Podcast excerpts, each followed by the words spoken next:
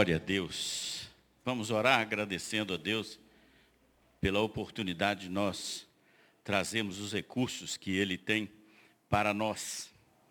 E Ele nos dá isso graciosamente.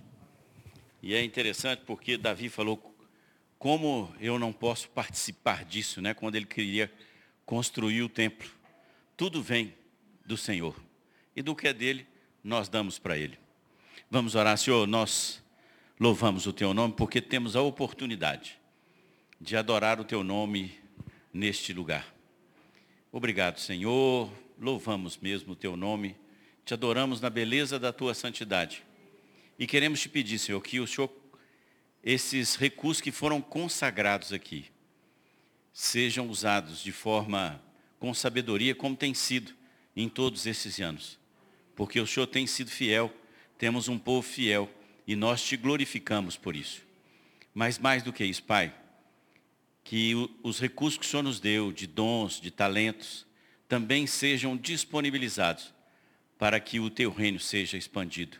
É isso que pedimos, Pai, em nome de Jesus. Amém. Glória a Deus. Queridos, é uma alegria estar aqui com vocês e a gente poder compartilhar um pouco. Só antes de entrar, eu quero reforçar duas coisas, né? Ore é, pelo acampamento das crianças. Vocês se lembram que há dois domingos atrás eu estava aqui dando recado que a gente estava preocupado porque nós tínhamos 15 inscritos. E a gente tinha se proposto a fazer o acampamento com 40. Nós passamos dos 50, né? Glória a Deus por isso. 86 né, no PPA, quer dizer, 70 no, no Under, e assim vamos, né, retomando aos poucos aquilo que né? Mas o tema do nosso, eh, do nosso acampamento é sobre oração. Né? Esse semestre a gente tem trabalhado com as crianças sobre a importância da oração. Né? E que Deus levante né? É, meninos e meninas que cresçam entendendo o valor da oração. Né? Então, ore para que Deus abençoe esse tempo lá, nesse lugar tão abençoado que nós temos. Segundo ponto, né, o pastor Léo colocou de manhã, no dia 19, né, de, na verdade 23 de dezembro, a IMC faz 38 anos. Nós vamos celebrar dia 19. Então o pastor Léo está nos desafiando aí, todo mundo vai participar. Provavelmente não teremos o, o, atividades pela manhã, à tarde, então nós vamos ter um, um, como diz o outro, um cultão e depois uma celebração, né, 38 anos que o Senhor tem abençoado a IMC e vamos celebrar por aquilo que ele tem feito na vida da igreja. Né? Vamos abrir a nossa Bíblia, eu quero te convidar a abrir é, em Apocalipse, no capítulo 2, os versos iniciais, quando Jesus envia uma carta para a igreja de Éfeso, né? uma igreja conhecida por todos. Depois você pode ler lá em Atos 19, é, aquilo que Deus fez em Éfeso, né, com Paulo ministrando, pastor. Vamos trocar figurinha. E o que Deus fez ali em Atos, né, em, em Éfeso, né, é uma igreja que tinha 12 pessoas inadequadas. Eu chamo de inadequadas porque Paulo chega lá e pergunta, o que, que vocês conhecem? Não, conhecemos o batismo de João. E aí Paulo, é, obrigado pastor, ora, eles recebem o Espírito Santo, ele passa três anos ali ensinando aquele povo, e milagres, maravilhas acontecem ao ponto de milhares de pessoas levarem livros de bruxaria, de, bruxaria, de ocultismo para serem queimados em praça pública, algo que era tão é, caro naquela época. Né? E a partir dessa igreja, a, a, o trabalho na Ásia é expandido por causa de uma igreja. A história conta que Éfeso tinha 200 mil pessoas morando em Éfeso e que metade dessas vidas se converteram ao Senhor. Mas Jesus está mandando um recado para essa igreja e nós vamos ler aqui e vamos meditar nisso hoje. Né? Então, Jesus diz assim, ao anjo da igreja em Éfeso escreva, estas coisas diz aquele que conserva na mão direita as sete estrelas e que anda no meio dos sete candelabros de ouro. Conheça as obras que você realiza, tanto seu esforço como a sua perseverança. Sei que você não pode suportar os maus e que pôs a prova os que se declaram apóstolos e não são. e descobriu que são mentirosos. Você tem perseverança e suportou provas por causa do meu nome sem esmorecer. Tenho, porém, contra você o seguinte: você abandonou o seu primeiro amor. Lembre-se, pois, de onde você caiu. Arrependa-se e volte à prática das primeiras obras. Se você não se arrepender, virei até você e tirarei o seu candelabro do lugar dele. Mas você tem a seu favor o fato de que odeia as obras dos Nicola, Nicola, Nicolaitas, as quais eu também odeio. Quem tem ouvidos, ouça o que o Espírito diz às igrejas. Ao vencedor, darei, darei o direito de se alimentar da árvore da vida que se encontra no paraíso de Deus. Vamos orar mais uma vez?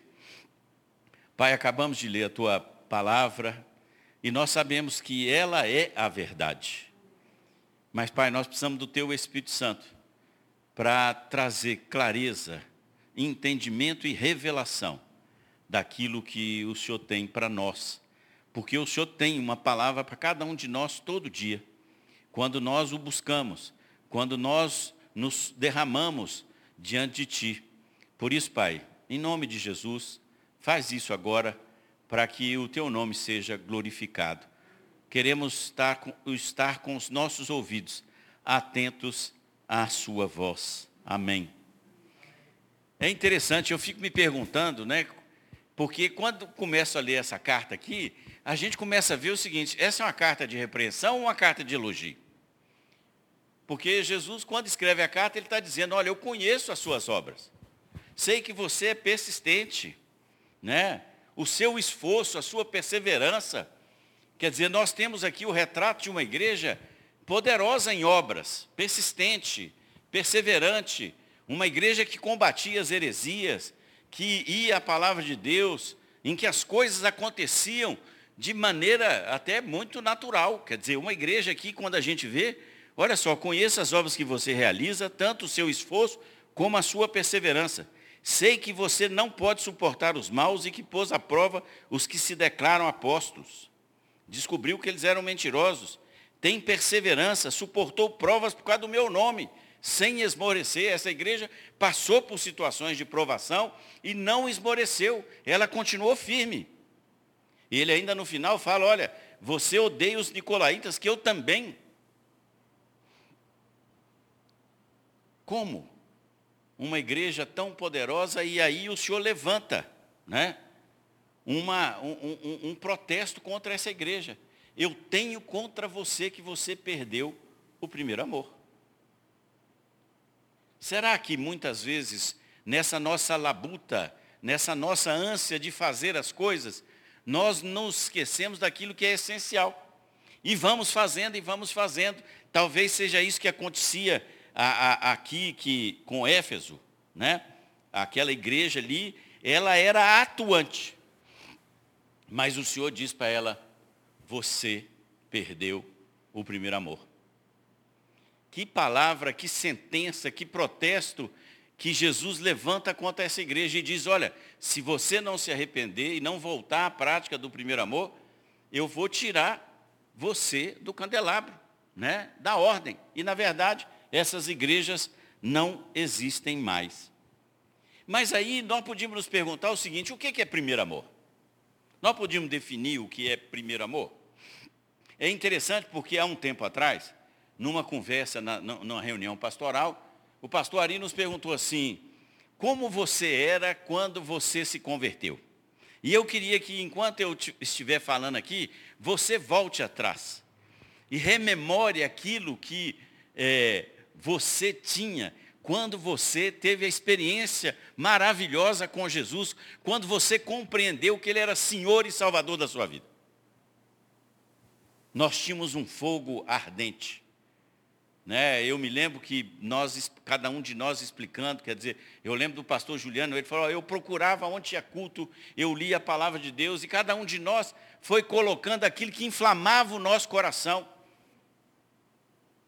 por termos encontrado algo maravilhoso, uma resposta para anseios que nós tínhamos na nossa vida. E é interessante, porque quando a gente nota que é, a partir da queda de Adão e Eva, nós perdemos o relacionamento com Deus e tínhamos uma eternidade sem Deus e que Jesus vem para nos dar a possibilidade de termos essa eternidade de novo com o Pai. Nós queríamos fazer as coisas. Né? Rogério está aqui, ele andou 900 quilômetros para ir a, a Lins, né? fazer um trabalho, do, do, lá, a gente estava lá querendo mover a mocidade, e aí saiu daqui, essa turma foi lá, num fim de semana, não tinha feriado. Né? Um trabalho intenso. Por quê? Porque ardia no nosso coração aquela chama. E é interessante porque Jesus, quando está conversando com os fariseus, ele está ali explicando, lá em Mateus 13, no 44 e 45, eu acho que ele explica para nós o que é o primeiro amor, porque ele diz assim, o reino dos céus é semelhante a um tesouro escondido no campo, que um homem achou e escondeu. Então, transbordante de alegria, vai, vende tudo o que tem e compra aquele campo. O seguinte é aquele homem que encontra uma pérola, e ele vende tudo, porque é algo precioso, é algo maravilhoso, é algo que nós queremos ter. E nós queremos estar juntos. E é interessante porque no nosso relacionamento, no dia a dia, com nossos maridos, com nossas esposas, com os nossos filhos, muitas vezes vai fenecendo o nosso relacionamento. Não vai? A gente vai perdendo a dimensão né, do abrir a porta, do fazer uma lisonja, de, de dar um presente. E nós vamos levando porque a gente acha assim, eu já conquistei. E como eu acho que já conquistei, eu posso levar do mesmo jeito. E muitas vezes o nosso relacionamento com Jesus passa a ser feito da mesma forma. Nós vamos relativizando. Eu já conquistei a salvação. Então eu não preciso mais me esforçar para apresentar ao Senhor aquilo que eu oferecia no passado. Mas Ele está levantando um protesto conosco hoje. Eu tenho contra você, igreja. Eu tenho contra você, Henrique, que você perdeu o primeiro amor. Que coisa. Por que, que eu perdi esse primeiro amor? E é interessante porque nós podemos ver que quando Deus dá a Moisés uma palavra do que, que é o amor, né, e, e, e, e o judeu ele recita esse texto duas vezes ao dia, né, que é a Shema, Está lá em Deuteronômio 6, do 4 e 5, né? Ouça Israel, o Senhor é o único Deus. Ame ao Senhor com todo o seu coração, com toda a sua alma, com toda a sua força. Então Deus já estava colocando para nós o seguinte: é com tudo que você tem que você precisa me amar não é com um pedaço, é com a totalidade. E a gente vai conversar um pouco do que é essa totalidade. Porque às vezes a gente acha assim, não, então eu tenho que largar tudo. E aí, numa época da história, homens e mulheres largaram e foram para o mosteiro, para se aproximar de Deus. Viviam escondidos, né? porque lá Deus está. Não, Deus está no nosso meio. E Ele espera que essa prioridade que eu dei a Ele, ela seja revertida para que outros também tenham esse mesmo entendimento. E é interessante porque Jesus repete esse texto. Lá em Marcos 12, né, nos capítulos 28 a 31, quando Jesus está conversando com os saduceus, vem um escriba e, e pergunta, Senhor, qual é o maior mandamento? E na verdade Jesus levanta, levantam dois mandamentos. Né? Interessante, fazendo um, um colchete aqui, né, os nossos PPAs viveram esses dias o verdadeiro amor. Né? Glória a Deus, porque essa compreensão desde cedo daquilo que é o verdadeiro amor, que né, leva de roldão tudo que a gente pode. Mas é interessante porque Jesus repete, ipsis literis, aquilo que Moisés tinha colocado lá. Mas ele acrescenta uma palavra. Ele coloca algo novo. Ele traz com todo o teu entendimento. Vejam que, na verdade, o que eu estava lendo nesses dias e meditando, o que, que se coloca como mais uma palavra é que Deus quer que nós o amemos de, na nossa totalidade. Que a nossa vida seja voltada a amá-lo, com tudo que nós somos, com tudo que nós temos. Não é assim que a gente faz uh, quando a gente faz o voto lá no casamento? Né? Eu vou te amar em toda e qualquer situação. E aqui Jesus coloca isso. O que, que eu, eu percebi nisso? É, ele quer o nosso amor na totalidade. Ele não quer dividir o amor que ele tem. Vocês entendam aqui que nós ainda temos lugar para amar o nosso cônjuge, amar os nossos filhos, amar os nossos irmãos. Não é verdade? Mas ele quer que nós nos dediquemos a ele. É interessante.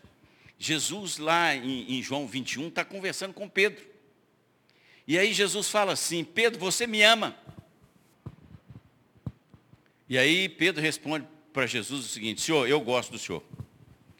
Vejam que Pedro, como Pedro já tinha quebrado a, a, a cara no começo, é, quando negou Jesus e falou que ia morrer por ele, então Pedro fala assim, Senhor, eu gosto do Senhor. Aí Jesus, eu estou aqui fazendo uma, uma ilação dentro daquilo que eu posso compreender. Jesus fala assim, Pedro, quando você compreender o que, que é o verdadeiro amor, cuida das minhas ovelhas. Pedro, você me ama. Senhor, o senhor sabe que eu gosto do senhor. Pedro, quando você entender o que, é o verdadeiro amor, a totalidade daquilo que eu quero, apacenta as minhas ovelhas. E nós sabemos que ao longo da sua vida, Pedro teve a compreensão do que era verdadeiramente amar Jesus e morre crucificado. E a história né, conta que ele morreu de cabeça para baixo, que não se achava é, justo para receber o mesmo castigo de Jesus. Então, digno, né? Então, nós precisamos entender que essa, esse amor não pode ser dividido. E o Senhor, nesse, nesse tempo de nós buscarmos o avivamento, nós somos chamados de dar lugar àquilo que é a essência daquilo que Ele quer para nós. Ele quer a totalidade da nossa atenção. Ele não quer um pedaço. E aí, o que, que acontece? Quando é, Jesus escreve isso aqui, ele fala de uma perda. E por que, que é perda? Na verdade, quando ele diz aqui, olha, você é, é uma queda. Jesus levanta algo que ele tem contra nós. E aí ele fala assim, vocês abandonaram o primeiro amor. E abandonar aqui é negligenciar, desistir, partir, ir para outro lugar sem avisar, então, na verdade, nós começamos a levar de maneira negligente a nossa relação com o Senhor. E é por isso que nós perdemos é, o primeiro amor.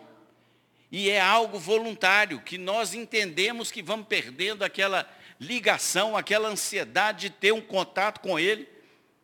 Mas a gente vai, continua fazendo a obra dele.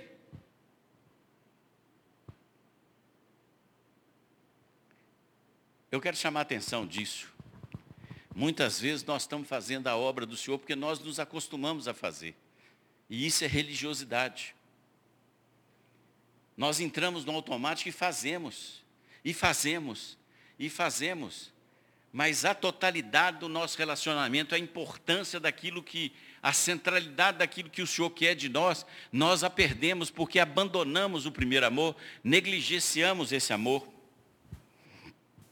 E aí nós vamos perdendo a alegria de viver na presença desse Deus magnífico, todo-poderoso. Vai do jeito que dá. E é chique, nós gostamos de ver nos filmes americanos, você já viu? O cara passa correndo para ir para o trabalho, para levar menino para a escola, e aí ele pega aquela xícara, sai, né? E, e, às vezes tem um pedaço do negócio assim, não tem o tempo. Que coisa linda é isso, né? Nós não temos tempo. Então, o, o tempo é nosso inimigo, porque nós não reservamos aí, nós não colocamos prioridade.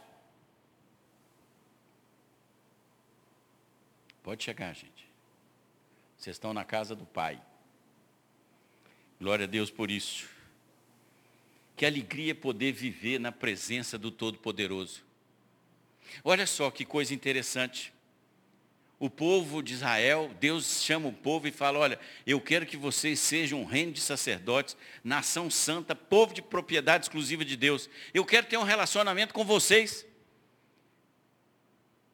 Aí o povo começa a ir para o monte, e aí o canglor, né, que a Bíblia fala, é, é, vai, o, o, o, olha só, a presença de Deus naquele monte é algo maravilhoso. Aí o povo fica com medo. Aí o povo chega para Moisés e fala, Moisés, vai no nosso lugar. Moisés, vai e fala com Deus e você traz para nós o que ele quer falar. Porque não viram a totalidade do que é o relacionamento com o Senhor. Então nós mandamos um emissário. Alguém faz por nós. Por quê? Porque estar na presença, e por isso é que a Bíblia fala que Deus falava com Moisés face a face. Por quê? Porque ele tinha, toda, todo dia, Moisés ia para a tenda do encontro. E a nuvem descia lá e a glória de Deus era tremenda. Voltar ao primeiro amor é ter prazer de estar na tenda, de encontrar com o Todo-Poderoso, dele se revelar. Não é na corrida, é usar um tempo precioso. Nós perdemos o desejo de estar no lugar secreto.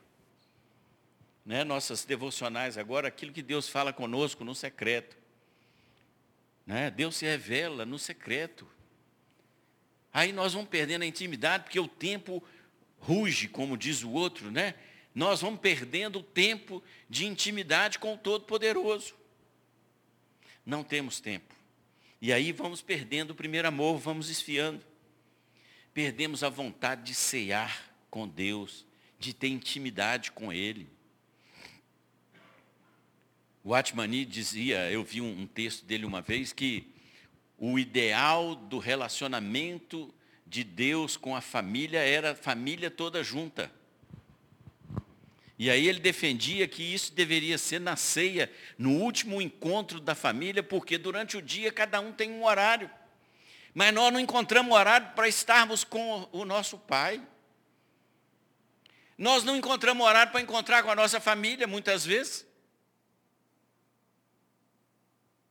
E aí vamos perdendo o primeiro amor. Vamos, ele vai fenecendo em nós. As coisas vão entrando, nós vamos perdendo e perdemos algo maravilhoso que é a presença manifesta de Jesus Cristo. Porque se eu não tenho relacionamento com Ele, se eu não me sento a comunhão com Ele, Ele não se manifesta na minha vida. É simples. Como é que eu vou me manifestar? Se você não está comigo constantemente, a minha presença, mas muitas vezes nós achamos que a nossa religiosidade vai compensar. E achamos que Ele está conosco, porque nós vamos à igreja. Nós cumprimos com as nossas obrigações. Mas Ele deseja algo mais de nós. E aí perdemos o amor e o interesse de uns pelos outros.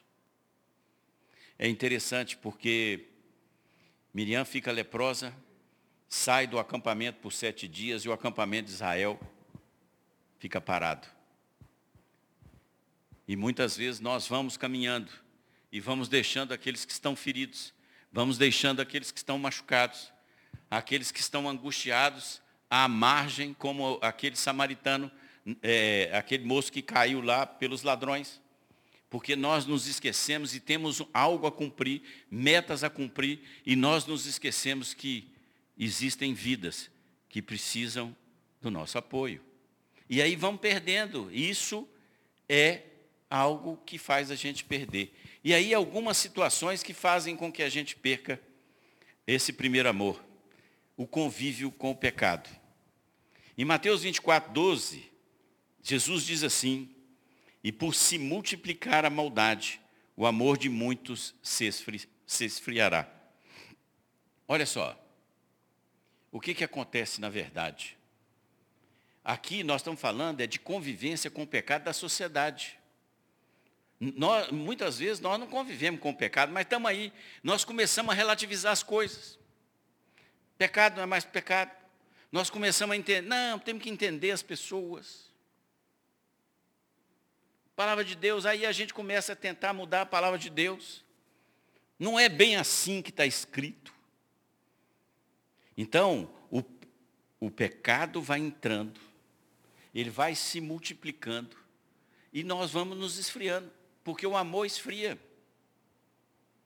E é o pecado convive com esse mundo que está aí. Nós temos conversado sobre isso. Uma coisa é, é nós batermos boca sem sentido nenhum. A outra é nós afirmarmos aquilo que a palavra de Deus diz para esse mundo, para esse tempo. E é interessante porque muitas vezes nós não entendemos o tempo que Deus tem para nós daquilo que ele gostaria que nós manifestássemos. Mas como nós perdemos a conexão, não é prioridade para nós, perdemos o primeiro amor, ele não se revela a nós. A outra questão é falta de profundidade. Lá em Lucas 8,13, a palavra de Deus diz assim, os que estão sobre a pedra são os que, ouvindo a palavra, recebem com alegria. Este não tem raiz, creem apenas por algum tempo e na hora da provação se desviam. Nós temos vivido um tempo em que falta pouca profundidade no povo de Deus. E Oséias fala, o meu povo está sendo destruído porque lhe falta conhecimento. Eu conversava hoje com o pessoal que vai se batizar no dia 20. E eu dizia a eles, sem intimidade, sem o manuseio da palavra de Deus, sem conhecer a verdade, nós seremos enganados, vamos relativizar, não vamos ter raízes profundas. Há pouco tempo vi um, um, um vídeo é, num, num, ensaio de um grão de, de, de algo que foi plantado, e é interessante porque é, eram de acrílico, e eu pude ver antes da planta nascer para cima, para que a gente pudesse ver, ela foi se enraizando ela foi criando raízes para que ela pudesse se sustentar quando ela crescesse. Nós estamos ficando sem raízes, não conhecemos a palavra de Deus, e aí não podemos anunciar o ano aceitável do Senhor para as pessoas, porque não temos como dizer aquilo que está aqui dentro da palavra de Deus. E aí vivemos superficialmente com o Senhor. É um oi. É um até lá. Eu me lembro um pastor, né, o, Caio Fábio, uma vez ele falou que a gente estava mandando é, e-mail para Deus. Né? Mas e-mail é muito longo. Né? Nós estamos mandando zap zap. E estamos passando o tempo que vai ser emoji. Né? Senhor, tu sabe? Né? Por quê? O nosso relacionamento não tem profundidade. Alguns anos atrás eu estive em Carajás, fui lá tinha uma escola lá que a gente queria é, trabalhar com eles, e aí eu fui visitar. E aí, ao sair do aeroporto, eu passei por dentro da floresta amazônica. E aí vi aquelas aves enormes, maravilhosas. E comentando com o motorista que estava me levando, ele falou assim, é que vira e mexe, cai uma árvore dessa. E aí bate aqui, né, uma coisa. Eu falei, mas por que aves tão. Assim, as raízes delas são rasas. A floresta amazônica as aves são gigantescas, mas têm raízes pouco profundas, porque o sol não bate lá. Elas não se enraizam, então elas não criam, e quando você tira um pedaço da floresta, elas ficam sem sustentação, porque uma sustenta a outra. Nós precisamos de profundidade. Nós somos chamados a voltar ao primeiro amor, mas ter intimidade com esse Deus maravilhoso. Nós precisamos estar diante de Deus constantemente. Senhor, fala comigo. Senhor, se revele a mim. Até porque para fazer as coisas eu preciso de revelação. Se Deus não revelar, eu vou fazer por minha força. Deus fala conosco. É interessante nós notarmos que em 90% das vezes Davi consultou o Senhor e ele teve vitórias. E é interessante nós notarmos também que todas as vezes que Davi fez situações em que ele tomou decisões sem consultar o Senhor, ele se deu mal. A nossa vida é uma vida que tem que ter profundidade para que o Senhor possa se revelar a nós. E um grande mal que nós temos hoje são as distrações. Não é pecado. Mas o mundo vai criando distrações para que nós percamos o primeiro amor. E é interessante a gente notar, Êxodo 5, de 5 a 9, eu vou só, não precisa colocar não. É, o povo, né, Moisés começa a conversar com o faraó para liberar o povo. E a primeira fala de faraó é assim, deixa meu povo ir para que ele me preste culto ali fora. E aí faraó chega e fala assim, peraí, esses caras estão reclamando do quê? Então põe mais serviço para eles. E não dá a palha. Eles vão ter que buscar a palha, mas não tira a produção que eles têm que me dar. Se são mil tijolos, eu quero mil tijolos. E olha o que, que diz é, no verso 8, né, no, no 9. Imponham mais serviço a esses homens, para que se mantenham ocupados e não deem ouvidos a palavras mentirosas. Deus queria liberar o povo, mas vamos arranjar um, uma ocupação para esse povo para que eles percam a dimensão daquilo que eu quero fazer com eles. Deus queria um povo livre, Deus queria se revelar a esse povo. E Faraó endureceu o seu coração e traz mais serviço para o povo, para que eles não se preocupem com aquilo que era essência. Mas em Lucas, Jesus conversa sobre aquela parábola da ceia. Ele convida uma série de pessoas, não convida? Olha, eu vou fazer um jantar hoje e eu gostaria que você fosse. Você vai? Ah, sabe o que, que é? Eu acabei de casar. E aí não vai dar para mim ir. Eu comprei uma junta de boi, eu vou ter que olhar ali, sabe, você tal. Vejam, nenhuma dessas coisas que Jesus colocou aqui, comprei um campo, preciso vê-lo, peço que me desculpe. Comprei cinco juntas de boi, vou experimentar, peço que me desculpe. Casei-me, não posso ir. Tem alguma coisa errada aqui? Pecado? Não. Mas o convite do Deus Todo-Poderoso para comunhão com Ele, olha só, até porque nós temos perdido a oportunidade de nós trocar mais comida antigamente, né? Não era verdade? A gente se encontrava mais. Estamos vivendo hoje cada um no seu casulo. Até né, a gente vê as coisas são desculpas legítimas, mas são distrações que nos tiram do primeiro amor. Eu não posso ir.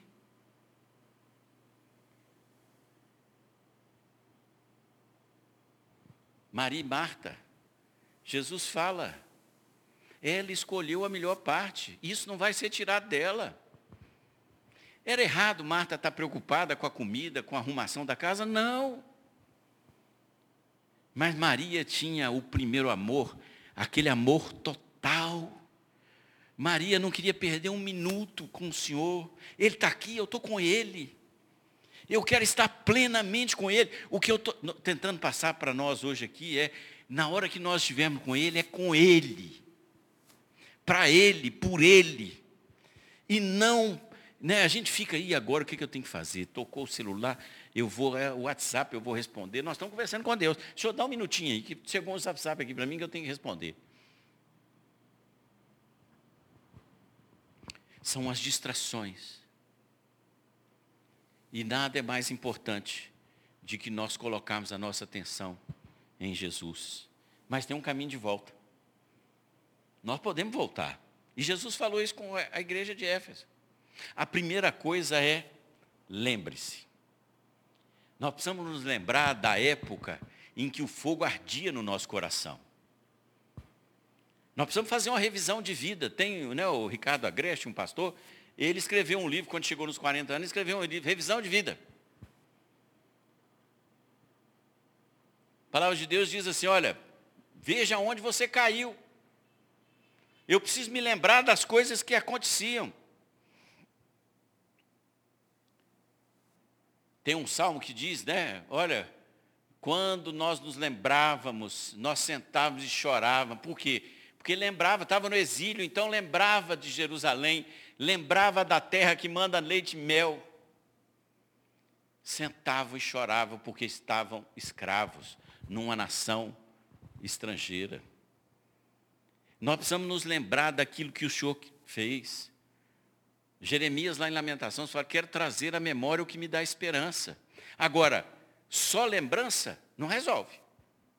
Lembrar só, trazer à memória aquilo que era bom, não serve só. Não só. Não dá. Mas é bom trazer.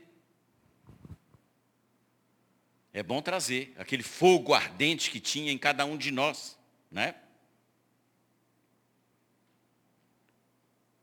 Jeremias 4:1 diz assim, Jeremias, o Senhor falando, se, volte, se você voltar ao Israel, volte para mim o Senhor, e você não andará mais sem rumo. Quando nós voltamos para o Senhor, Ele dá rumo na nossa vida.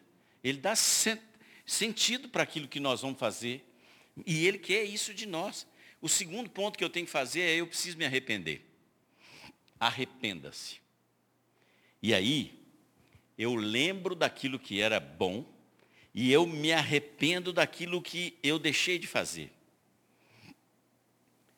Eu me arrependo por ter negligenciado o meu relacionamento com o Senhor.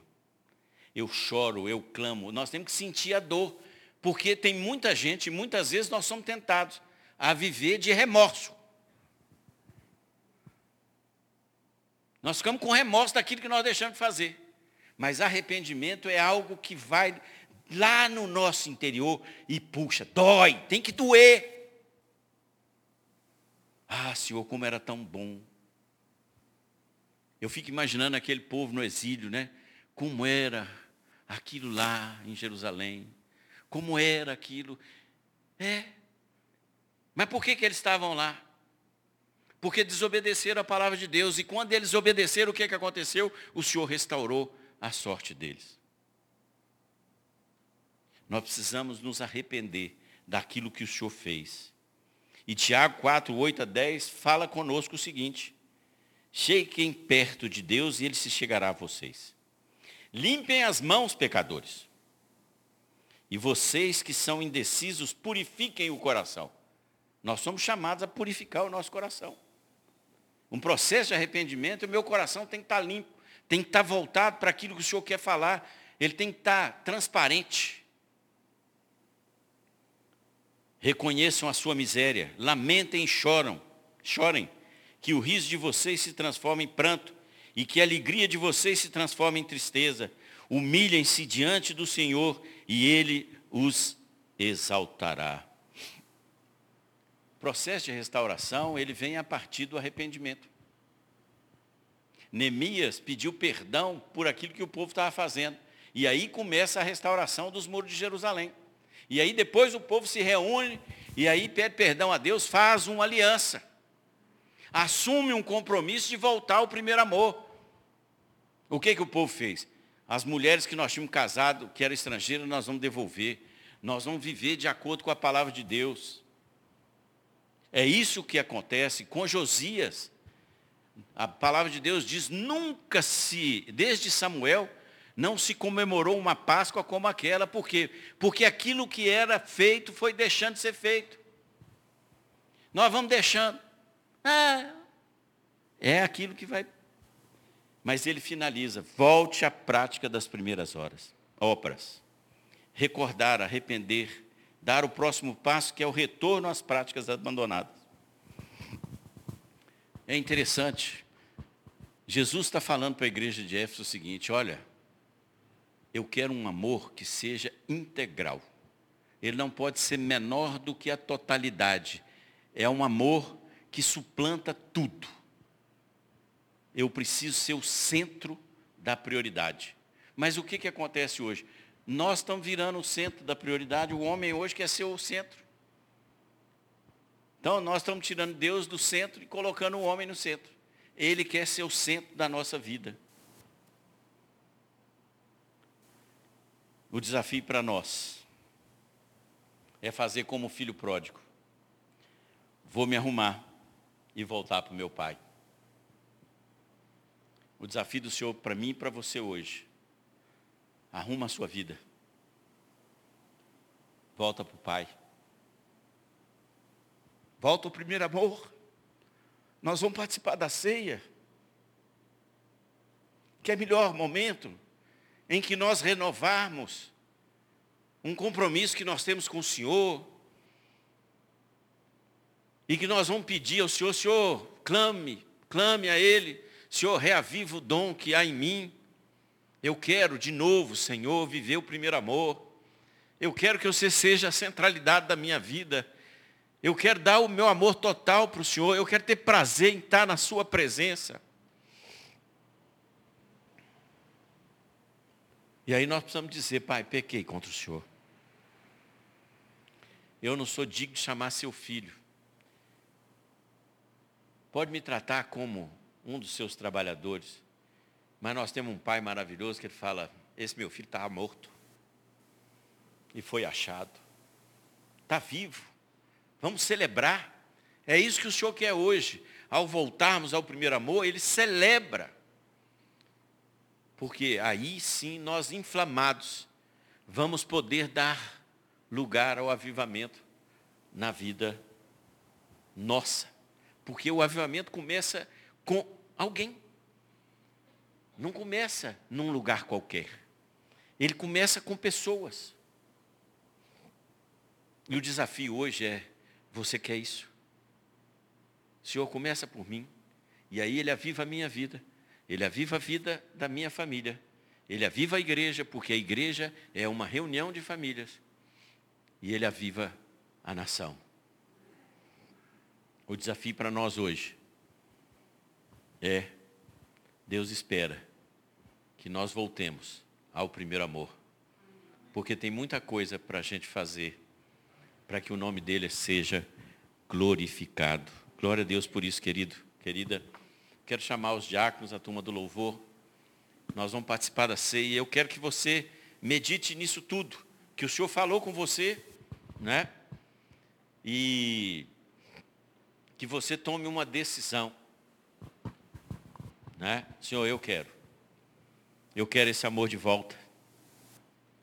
Eu quero me dedicar ao Senhor de maneira integral, na totalidade. E não meia boca. Comece a se preparar. A ceia do Senhor. Né? Hoje um, um um irmão que está frequentando a nossa igreja, posso participar da ceia? Na hora do culto, falei, querido, a ceia é do Senhor. Se você está em comunhão com Deus, você é convidado a participar da ceia. Ela não é da igreja metodista, ela é do Senhor. Agora, você precisa se examinar. Você precisa olhar para dentro de você e falar, Senhor, tudo que o Senhor falou comigo. E aí nós podemos participar da mesa. Ele anseia Jesus adorava uma mesa, porque é no relacionamento que nós estreitamos as relações. E Ele espera que essa mesa seja um dia em que estreitemos com Ele o nosso relacionamento com Ele, de um amor verdadeiro, total, integral, para que o nome dele seja glorificado. Enquanto cantamos, pode distribuir aí, meus queridos,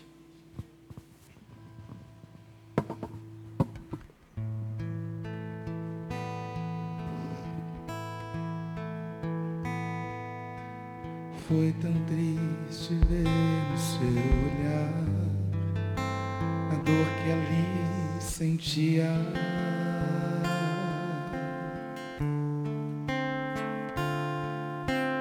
Como troca por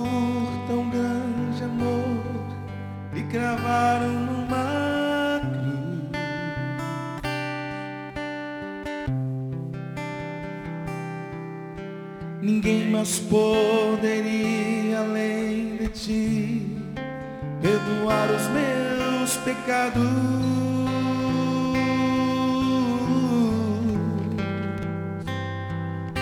E com autoridade garantir vida eterna e paz.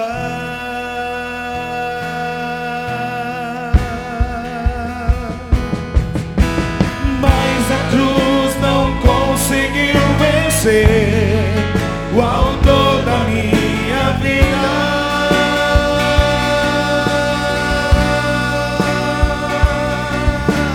Aleluia, Cristo reviveu e entre nós vive outra.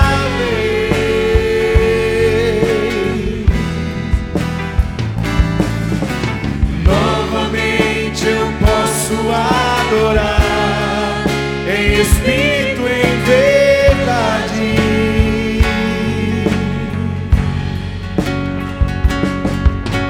Declarar de novo meu amor a Jesus, meu Rei, meu Salvador.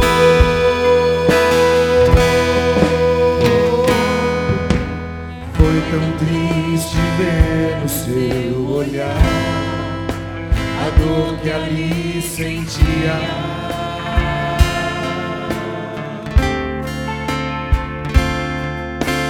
Como troca por tão grande amor, te cravaram no mato.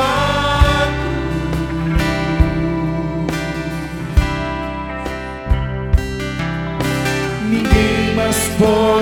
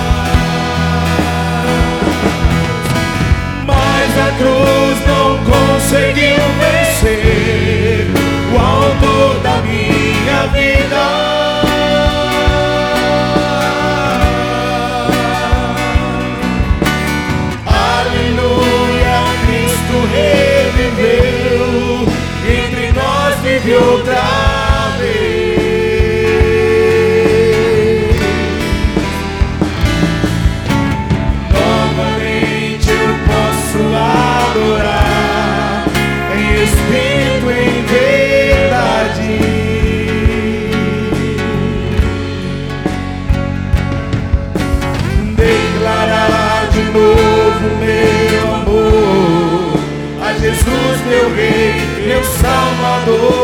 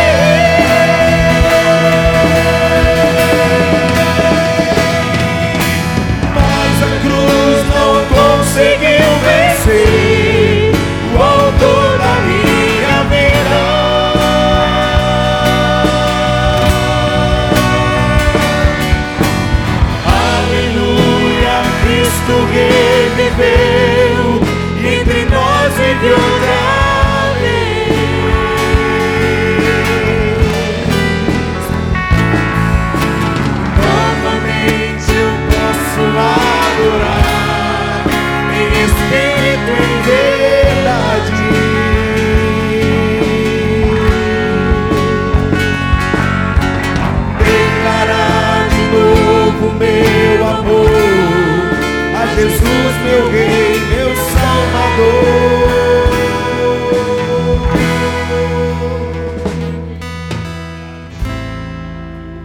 Glória a Deus. Vamos ficar em pé. É muito amor. A palavra de Deus diz: porque Deus amou ao mundo e deu o seu filho.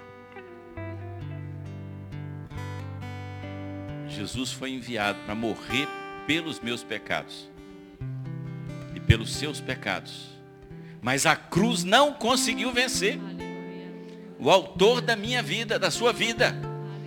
Ele ressuscitou. Glória a Deus por isso. E é interessante porque João relata do capítulo 13 ao 17 Eles estão no momento da ceia e a primeira coisa que Jesus faz é o seguinte: ele ensina os discípulos a serem servos. Eu acho que esse é um tempo. Nós participamos da ceia de que somos chamados para servir. Ele promete para nós o Espírito Santo, porque é Ele que nos capacita para servir. Mas Ele fala: olha, vocês vão frutificar e vão ser chamados meus discípulos se fizerem as coisas. Vocês estão ligados na videira. Nós somos chamados para frutificar. E é por isso que depois Jesus, desse momento de ceia da Páscoa, ele toma um pedaço de pão e diz: Esse é meu corpo, oferecido em favor de vocês. O trigo para virar pão é esmagado. Jesus foi esmagado pelos nossos pecados.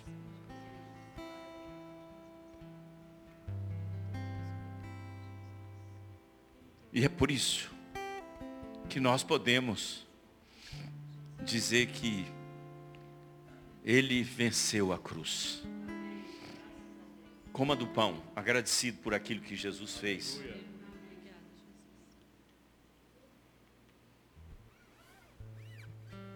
Glória a Deus.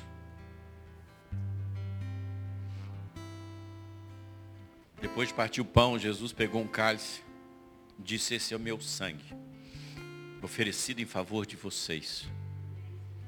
A uva também, para virar suco precisa ser esmagada. As nossas transgressões esmagaram Jesus naquela cruz. E por isso nós podemos celebrar hoje. Porque Ele vive. Eu posso crer no amanhã. Toma e beba agradecido ao Senhor Jesus. Senhor, louvamos, bendizemos o teu nome. Obrigado, Senhor, porque vai acontecer, vai chegar o dia em que novamente estaremos juntos com o Senhor. Mas enquanto o Senhor não volta, nós queremos ser inflamados por esse amor que um dia nós fomos cativados por esse amor que não tem medida. Nós não podemos medir o amor que o Senhor tem por nós. Mas nós queremos oferecer a nossa vida para o Senhor. Aleluia. Pai, nós não temos nenhuma virtude em nós. Não há, não há, Senhor. Mas toma a nossa vida, Senhor, e restaura o primeiro amor. E o teu Espírito Santo venha sobre nós, nos avive, Senhor. E que sejamos aqueles que não retrocedem, mas fazem o seu reino avançar, para que o teu nome seja glorificado. Amém. Que o amor de Deus, o Pai, o amor e a misericórdia de Jesus Cristo derramadas na cruz do Calvário, o ensino, o poder do Espírito Santo, aquele que vem e nos inflama para sermos embaixadores e testemunhas desse Deus maravilhoso, seja com cada um de nós em nome de Jesus. Amém. Semana abençoada para você, querido, querida. Deus te abençoe.